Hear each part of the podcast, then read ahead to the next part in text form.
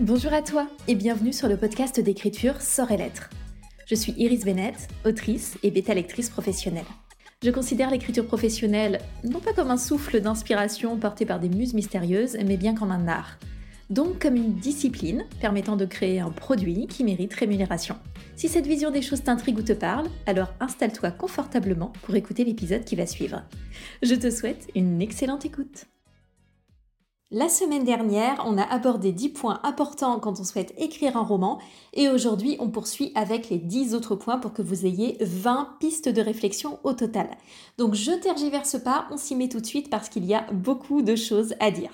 Point numéro 11. Comprendre qu'il y a plusieurs étapes dans l'écriture d'un roman. Alors je vois encore parfois des gens qui prétendent avoir des facilités extraordinaires et pouvoir écrire d'une traite sans rien retoucher. Non, Marie-Charlotte, c'est faux. Et si vous êtes auteur et autrice professionnelle, vous êtes probablement en train de lever les yeux au ciel parce que ce type de discours montre une incompréhension totale du processus d'écriture. Il y a quelques années, euh, moi-même, je restais ébahie en lisant certains romans parce que je me disais waouh, mais à la fin, on a utilisé cet élément qui était mentionné au tout début et d'un coup, bam, tout fait sens. Mais bon sang de bois, comment est-ce possible? Comment est-ce que l'autrice a réussi ce tour de force de penser à tout en même temps, etc. Et quand j'ai enfin compris qu'un roman, ça serait écrit, ça a été une révélation et une libération. Parce que moi-même, du coup, au début, quand je bidouillais des histoires, quand je commençais à écrire des morceaux de manuscrits, euh, j'étais en plein stress. Je me disais, mais comment je vais réussir à tout positionner au bon moment, etc. Eh ben oui, Iris, c'est parce qu'il faut réécrire, en fait, tout simplement. Donc c'est normal que la première version de notre texte ne soit pas au top et qu'elle doive être réécrite. Ça fait pleinement partie du jeu. Quand on écrit un roman, il y a plusieurs étapes. On réécrit et on réécrit souvent plusieurs fois. Parfois même, on ne sait pas à quel moment s'arrêter de réécrire. Et j'ai d'ailleurs publié un épisode de podcast qui s'appelle Comment savoir si son manuscrit est terminé? C'est le numéro 8, donc je vous invite à l'écouter. Euh, j'y donne vraiment euh, plein d'informations dedans. Alors, il y a des informations qui font pas forcément plaisir, mais vous avez l'habitude.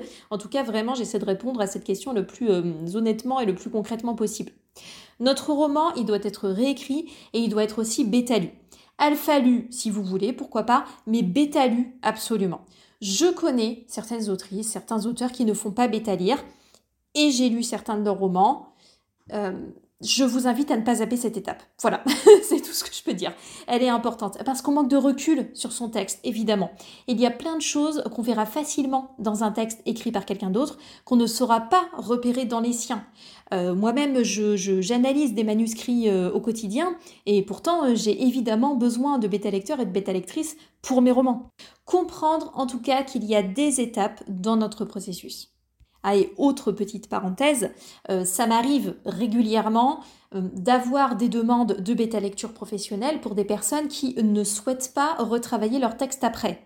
Je le répète, ça n'a aucun sens. La bêta-lecture s'intègre entre deux réécritures. Si je viens euh, faire des retours sur votre texte, euh, c'est parce que vous êtes dans une logique de retravailler ce texte. Alors je sais, si ça se trouve, vous êtes sur un premier manuscrit que vous avez déjà réécrit 5, 6, 7, 8 fois, vous en pouvez plus, ça fait peut-être 5 ans que vous êtes dessus. Mais en fait, si vous voulez juste quelqu'un qui vous tape sur la tête et qui vous dise oui, oui, c'est bien, c'est super ce que tu as fait. Ben, ne, enfin, euh, ne me demandez pas, ne payez pas quelqu'un pour ça en fait. Ça n'a pas d'intérêt. Alors après, vous avez une autre euh, prestation euh, d'accompagnement professionnel qui est la lecture professionnelle. Alors il y a peu de gens qui font ça, mais il y a quelques lecteurs, lectrices professionnelles. vous pouvez mandater une prestation. C'est quand vraiment votre manuscrit est arrivé au bout du processus. Mais dites-vous bien que si du coup le retour est, montre qu'il y a des failles profondes dans votre texte, vous serez obligé de repasser par une phase de bêta lecture et de réécriture. Le point numéro 12, il est très simple et très important, il faut lire.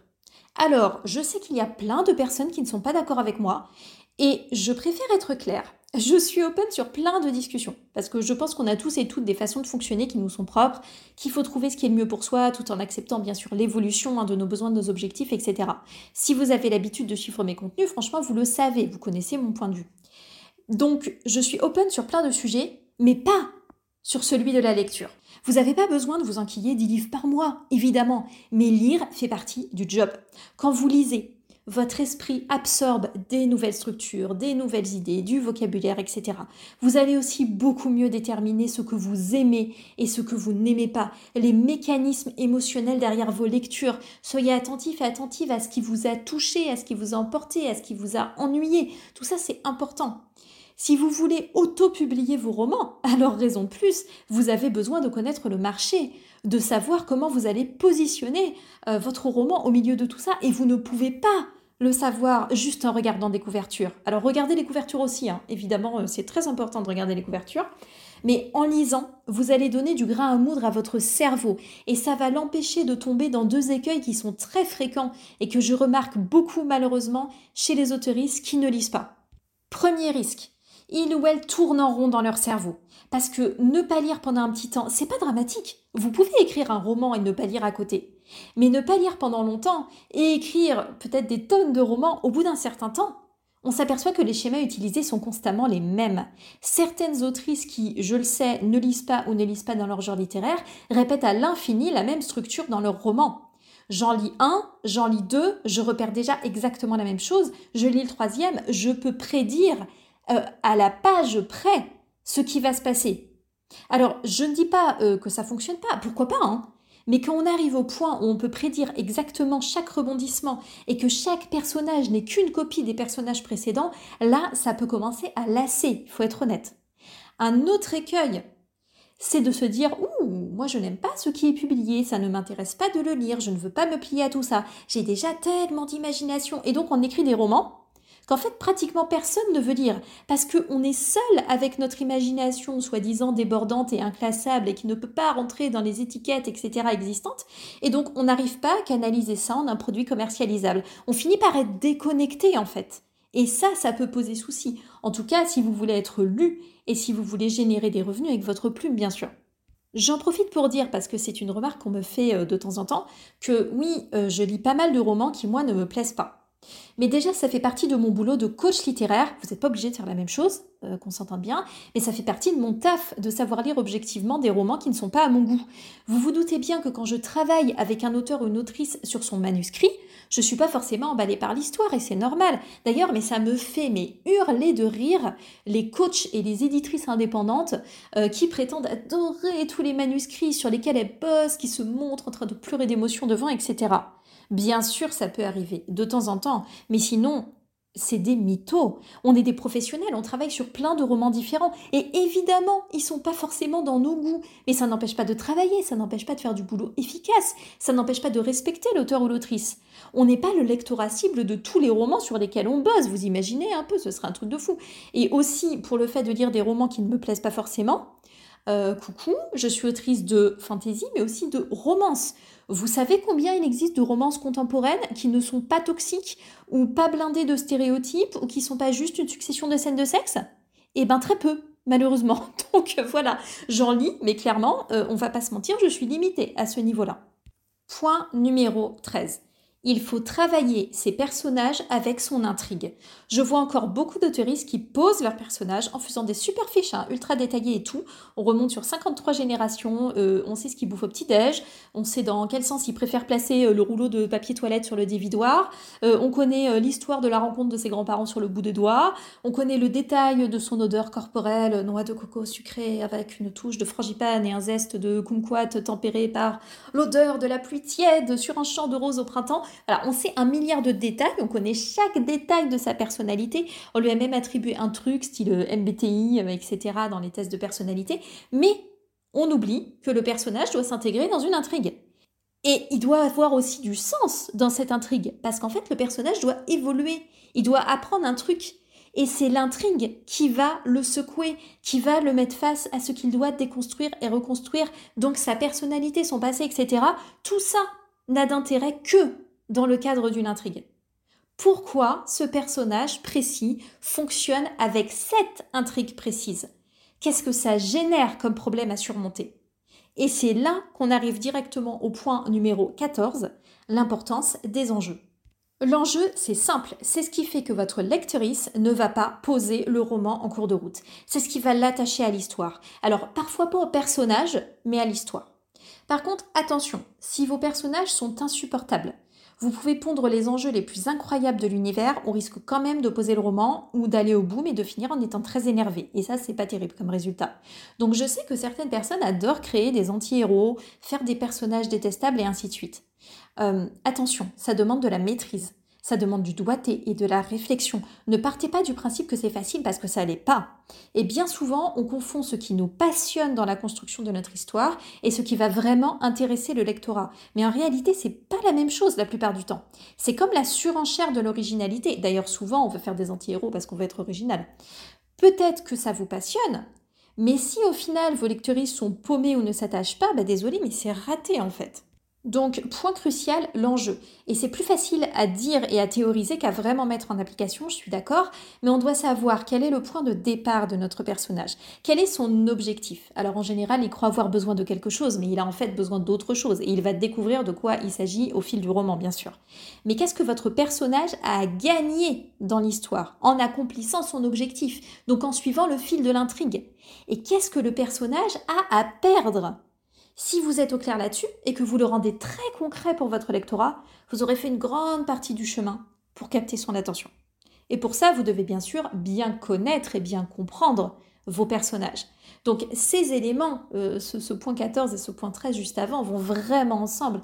Vos personnages, votre intrigue, votre enjeu. On continue dans euh, les mécanismes d'écriture à proprement parler avec le point numéro 15, l'importance de la structure narrative. Je sais que parfois on écrit sans se poser de questions, juste on déroule l'histoire, mais c'est pas forcément euh, la méthode la plus pertinente. Pensez à ce sentiment que vous avez sans doute déjà eu en lisant ou en regardant un film ou une série. Ce sentiment d'attente un peu blasé où vous vous dites oui, c'est bien, et donc quand est-ce qu'il se passe un truc? Ça, ça commence quand en fait, etc. Les histoires qui happent le plus sont celles qui ont une structure. Il y a plein de ressources sur le sujet. Ne vous arrêtez pas juste au fameux voyage du héros. Allez sur Internet, tapez euh, structure, structure narrative, pardon, et vous aurez énormément d'informations. Mais retenez qu'en général, dans un roman, il y a trois ou quatre grandes évolutions qui ne sont pas des petits rebondissements, mais bien des évolutions majeures. Ce sont même pas forcément des moments où il se passe quelque chose de terrible. Mais après ce moment, cette bascule, l'histoire prend un tournant différent. Donc si ce n'est pas déjà le cas, étudiez ces histoires de structure narrative pour construire de manière plus accrocheuse votre roman, mais aussi et surtout lui insuffler de la progression. Euh, je travaille là-dessus quand je réalise des analyses de structure avec des auteurs ou des autrices. En général, on travaille avant euh, le, le, début en fait de l'écriture de leur premier jet. Ils ont une idée, j'envoie un document euh, à remplir, à compléter, dans lequel je déroule un petit peu le cheminement pour que ce soit bien au clair sur la structure, sur les bascules, l'intrigue principale, les intrigues secondaires, etc. On a aussi, euh, je récupère des éléments sur les personnages, je récupère la façon dont euh, le plan des chapitres est pressenti, même si ensuite l'auteur ou l'autrice ne va pas s'attacher à ça, c'est pas grave, mais ça permet d'avoir une vue d'ensemble hyper intéressante à partir de laquelle on travaille et justement ça permet de voir bah, où en est la structure est-ce que j'ai un enjeu, comme on le disait précédemment? Est-ce que euh, c'est clair pour le lectorat? Est-ce que les éléments sont correctement utilisés? Est-ce qu'on exploite le plein potentiel du roman? Est-ce qu'il y a des choses à nettoyer qui ne servent à rien? Et ainsi de suite. Et aussi, ça nous permet de regarder s'il y a une progression. Au-delà des éléments de bascule, il faut absolument garder en tête qu'un roman, euh, une histoire, ça doit progresser. On ne peut pas passer 20 chapitres sans voir aucune évolution dans l'intrigue. Et en revivant constamment les mêmes éléments. C'est pas possible. Il faut qu'on avance. Encore une fois, je sais, c'est beaucoup plus facile à dire qu'à faire, mais c'est essentiel. En point numéro 16, maîtriser le choix de la narration. Là, je fais court parce que j'ai déjà fait un épisode sur le sujet. Il s'appelle Faut-il écrire à la première personne? C'est l'épisode numéro 6. Je vous invite vraiment à l'écouter si ce n'est pas déjà fait. Mais vraiment, posez-vous la question de la narration. Évitez le piège euh, récurrent de la narration omnisciente sur les premiers romans. J'en parle dans l'épisode numéro 6, donc je ne reviens pas dessus. Mais c'est si souvent mal géré, surtout quand on débute, que voilà, méfiez-vous, méfiez-vous de l'omniscient. Choisissez votre narration en toute connaissance de cause, de la façon qui servira l'histoire, mais aussi qui s'adaptera aux attentes du lectorat. Euh, si vous écrivez pour être lu, bien sûr, c'est quand même important. Une fois que ce choix est fait, il faut vous y tenir tout au long de votre manuscrit. Point numéro 17. Savoir où et comment vous allez finir le roman, dans le sens à quel moment ça s'arrête? Vous aurez une trajectoire beaucoup plus claire si vous savez à quel moment vous voulez arrêter votre histoire. Donc oui, connaître la fin ou avoir une assez bonne idée de la fin. Comment se résout l'intrigue et pourquoi Qu'est-ce que ça implique pour votre personnage ou vos personnages? Donc là, c'est un lien direct avec l'enjeu et le thème en fait général de votre roman. Demandez-vous aussi comment votre lecteur, votre lectrice devrait se sentir par rapport à ça, par rapport à la fin. Qu'est-ce que vous voulez lui apporter? Qu'est-ce que vous offrez et pourquoi? Parce qu'un livre qu'on referme en se disant Ah ouais, tout ça pour ça, bah, c'est terrible. Euh, on n'a pas du tout envie de proposer quelque chose comme ça. Donc vis-à-vis de votre lectorat, proposez une fin claire qui boucle bien l'ensemble, qui montre l'évolution de vos personnages, euh, qui soit pas trop précipité, etc. Ça, vos bêta-lecteurs, vos bêta-lectrices vont vous aider là-dessus. C'est super important. On essaie d'intéresser le lectorat à l'enjeu, au cheminement des personnages, donc on doit lui apporter une conclusion satisfaisante. Le fait d'anticiper cette conclusion, ça permet de mieux gérer tout le reste. Ça crée un fil directeur clair au niveau de l'intrigue et de l'évolution des personnages. Ça vient soutenir cette nécessité de progression dont on a déjà parlé. Mais aussi, d'un point de vue euh, purement logistique, si vous savez à quel moment vous finissez, vous écrirez beaucoup plus efficacement. Je dis pas que c'est facile ou que la fin ne peut pas changer, bien au contraire. Si en écrivant vous commencez à ressentir un décalage, il faut en tenir compte, parce qu'on veut surtout pas s'arc-bouter, s'obstiner sur un truc qui deviendrait en fait incohérent. Mais l'écriture d'un roman sera beaucoup plus efficace et impactante si vous vous fixez une destination. Point numéro 18, être réaliste sur le fait de vivre de sa plume. Je communique de manière claire sur le sujet depuis l'année dernière et je ne suis pas la seule autrice à le faire. Pourtant, il y a encore tellement d'idées reçues, tellement d'illusions sur ce métier. Écrire, c'est dur. Vivre de sa plume, c'est encore plus compliqué. Et si vous vivez de votre plume, vous aurez certainement des deadlines à tenir.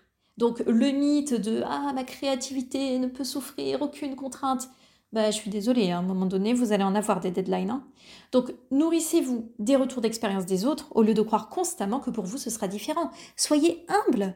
Et si pour vous ça fonctionne mieux, mais parfait. Oh, mais je vous souhaite que ça, c'est génial, tant mieux. Mais ne partez pas du principe qu'en claquant des doigts, il y aura un miracle, que vous allez publier un best-seller international qui fera l'objet d'une adaptation audiovisuelle. Je caricature, mais vraiment il y a un manque énorme de pragmatisme. Et méfiez-vous aussi du storytelling. Combien de fois je vois des trucs en mode Waouh, c'est son premier roman, il est tellement incroyable et tellement abouti. Vous ne savez pas.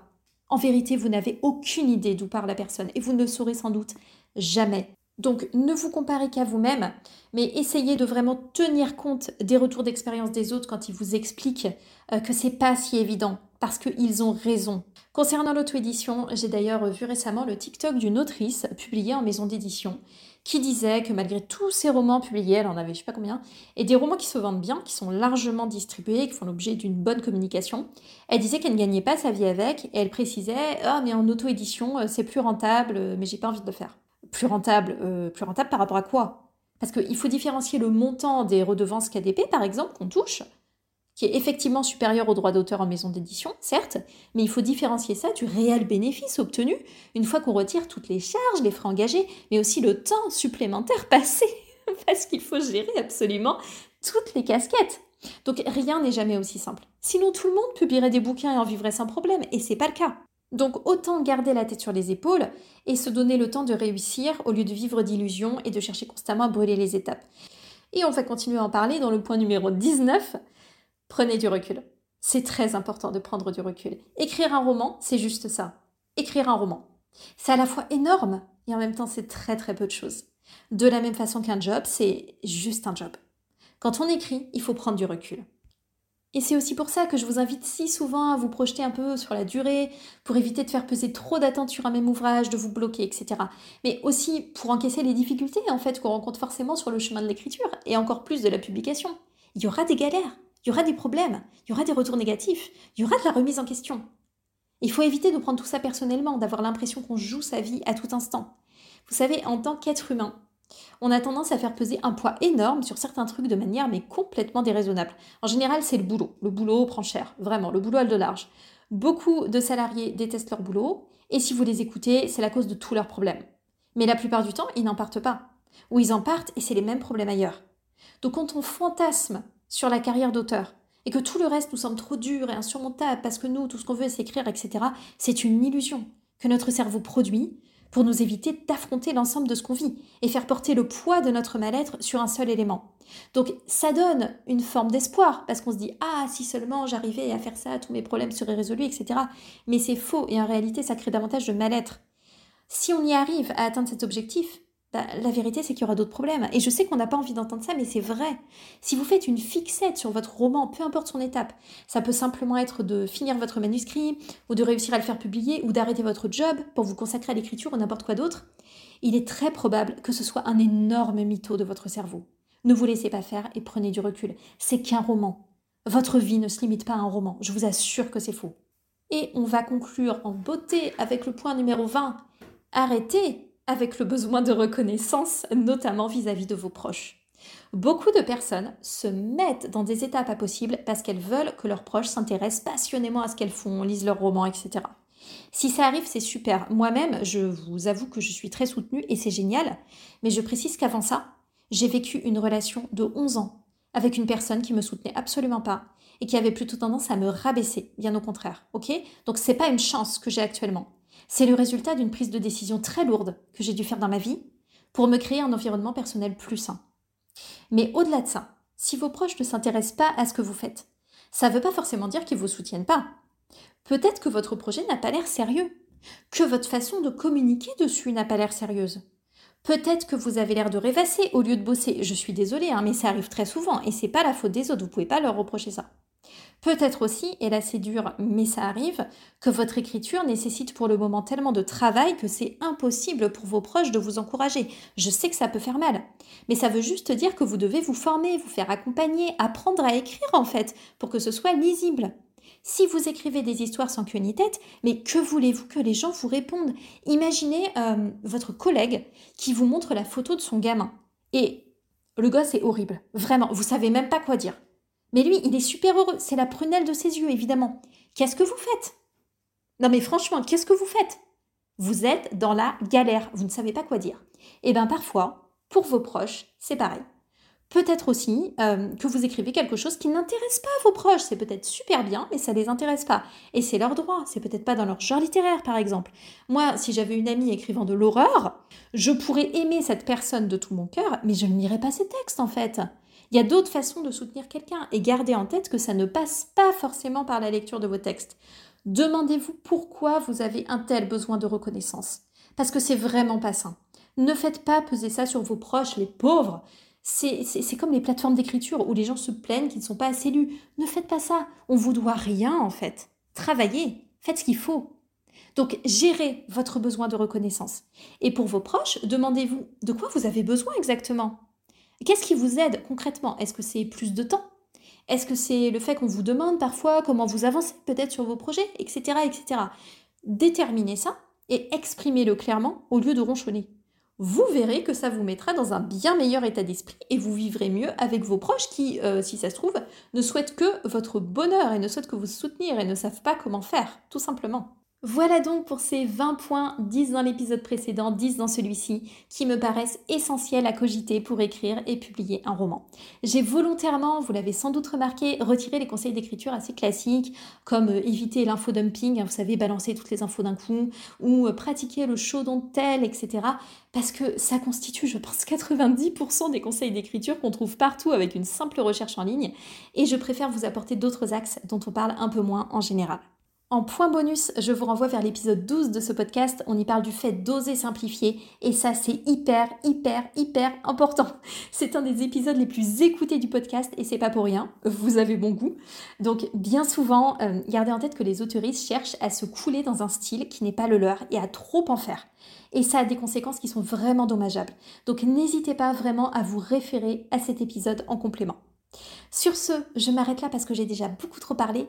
Si vous avez envie de réagir par rapport aux épisodes du podcast, vous savez qu'il y a le Discord qui est euh, réservé pour les auditeurs et auditrices. Également, si vous avez lu mes romans, c'est un endroit où vous pouvez vous sentir bien. On y parle aussi de lecture et plein d'autres choses.